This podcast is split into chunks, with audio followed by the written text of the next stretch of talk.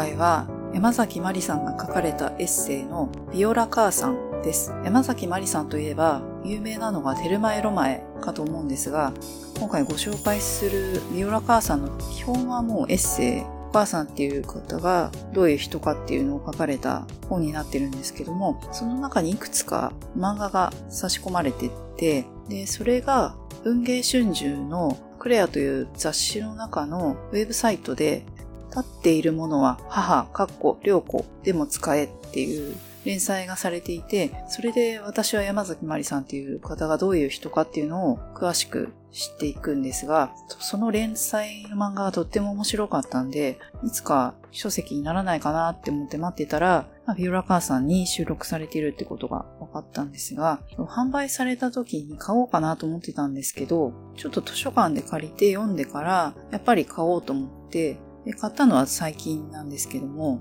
とてもいい内容だったので今回ご紹介したいなと思いました。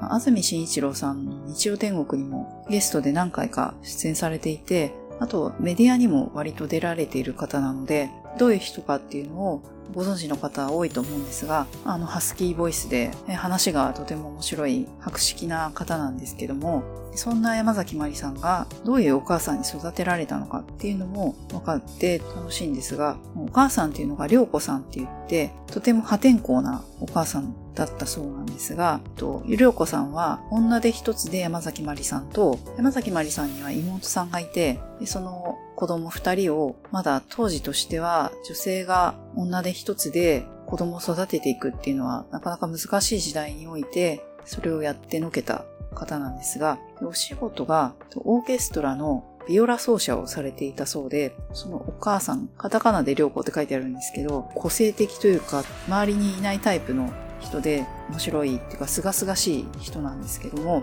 こんなお母さんに育てられてみたいなっていう気もします。パワフルな人だなっていうのが読んでてわかるんですけども、普通のみんなが想像するようなお母さんって優しいってイメージ、そうではなくて、りょうこさんっていうお母さんは子供を一個人として対等の人間対人間として見てるっていうところがとても素晴らしい人だなって思いました。私は母から昔言われたのが父の分身だって言われてでそれはおかしいんじゃないかなって思ってたんでこの山崎まりさんのビオラ母さんを読んでそのお母さんの涼子さんの人柄というか人生観を持ってこうあるべきだなって思ったんですね。たとえ親子であっても、第一の人間として尊重し合わないといけない部分もあるなって思ったので、で山崎まりさんは17歳の時に単身でイタリアに留学されるんですけれども、そのきっかけもお母さんが持ってきたもので、このエッセイには詳しく書かれてないんですけど、そのルミとマヤとその周辺っていう、ちょっと今真相版になってしまってるんですけど、真相版の前のものを私は読んでて、それに詳しく書かれていて、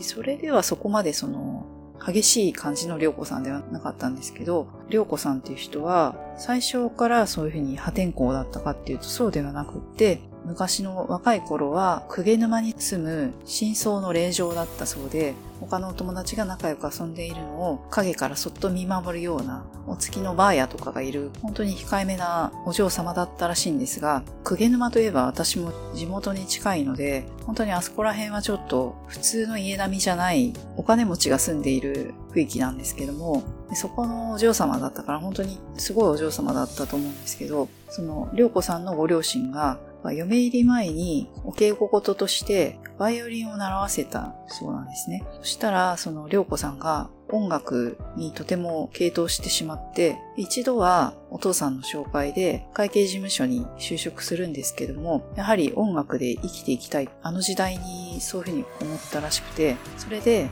札幌で公共楽団が立ち上げられるというのを聞いて、ご両親の反対を押し切って、もう半ば感動状態でたった一人で知り合いもいない札幌、北海道の地に行くんですね。でそこで一人の男性と出会って、山崎まりさんを出産されるそうなんですけども、男性が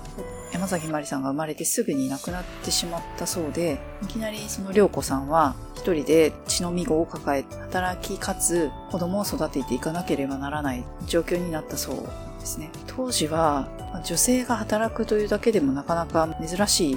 時代ではあったと思うんですけど、それに加えてビオラ奏者として働くっていうのは前衛的な真相の霊場だった人が全然違う人生を歩み始めて強くなって行かざるを得ない状況に追い込まれたからこそ、まあ、お嬢様から一点何でもぐいぐい、まあ、音楽に一生捧げるっていうふうに決めたっていうのも強かったと思うんですけど、それを自分の信条として曲げないで、生活のためとあと自分のためでもあったと思うんですけど、りょうこさんの明るさを感じますね。山崎まりさんは、まあ、普通の母親とは違う母親像を見せられて、より大人の気持ちを持つ子供に育っていくわけなんですけども、破天荒でありながらも、お母さんであるりょうこさんは、とても愛を持って、普段本当に仕事が忙しくて、まあ、生活するためになかなか大変だったと思うんですけど、ずっと働き同士で、あまり子供に割く時間がなかった中でも愛情を感じる、本当に子供を愛している描写が端々に感じられて、そこも読んでいてよかったですし、で、まあ、山崎まりさんが学校でマラソン大会があって出たくないから休みたいみたいなことを言ったら、普通の親だったら行きなさいって諭すところを、あ、分かった。私も小さい頃嫌だなって思うことがあったけど休めなかったから代わりに私の夢を果たしてくれ。蛇を使って休めっていうシーンがあって、で、実際にそのりょうこさんが学校にマリさんが具合悪いので休みますって言って休ませるんですが、山崎まりさんはずる休みをしたことで、あの、ずる休みは良くないっていうのを家にいて一人で退屈だし、今頃みんなちゃんとやってるんだろうなっていう罪悪感に苛まれて、もう二度とずる休みしないって思うんですね。でそういうふうに否定しないで、何でもいいじゃないか、やってみなさいっていうりょうこさんは子供を信用してるというか、やりたいというならやらせる。それで自分で学ばせるっていうところもすごいなって思いますし、本当の子育てってこういうことなんじゃないかなって思うんですけど、まあ、私は子供もいないですし、未だに自分が子供の意識であるところが強いので、偉そうなことは言えないんですけど、こういうお母さんって理想的だなって思います。だからこそ、ああいう山崎まりさんっていう方が育っただなっていう気もしますし、娘二人、まあ、北海道で育っててるわけですね。で、大自然の中で川遊びとかしてるわけですよね。で、それを見て、楽しそうだから自分もやってみるって言って 自分もやってみるって普通は親も一緒になって子供と同じ遊びってしないと思うんですけど、そういうことも進んでやって、で、楽しいじゃないかって言って、子供と大人っていう垣根がなくて、本当に人対人として見てる。上から見てるんじゃなくて、同じ目線でずっと見ているっていうところが、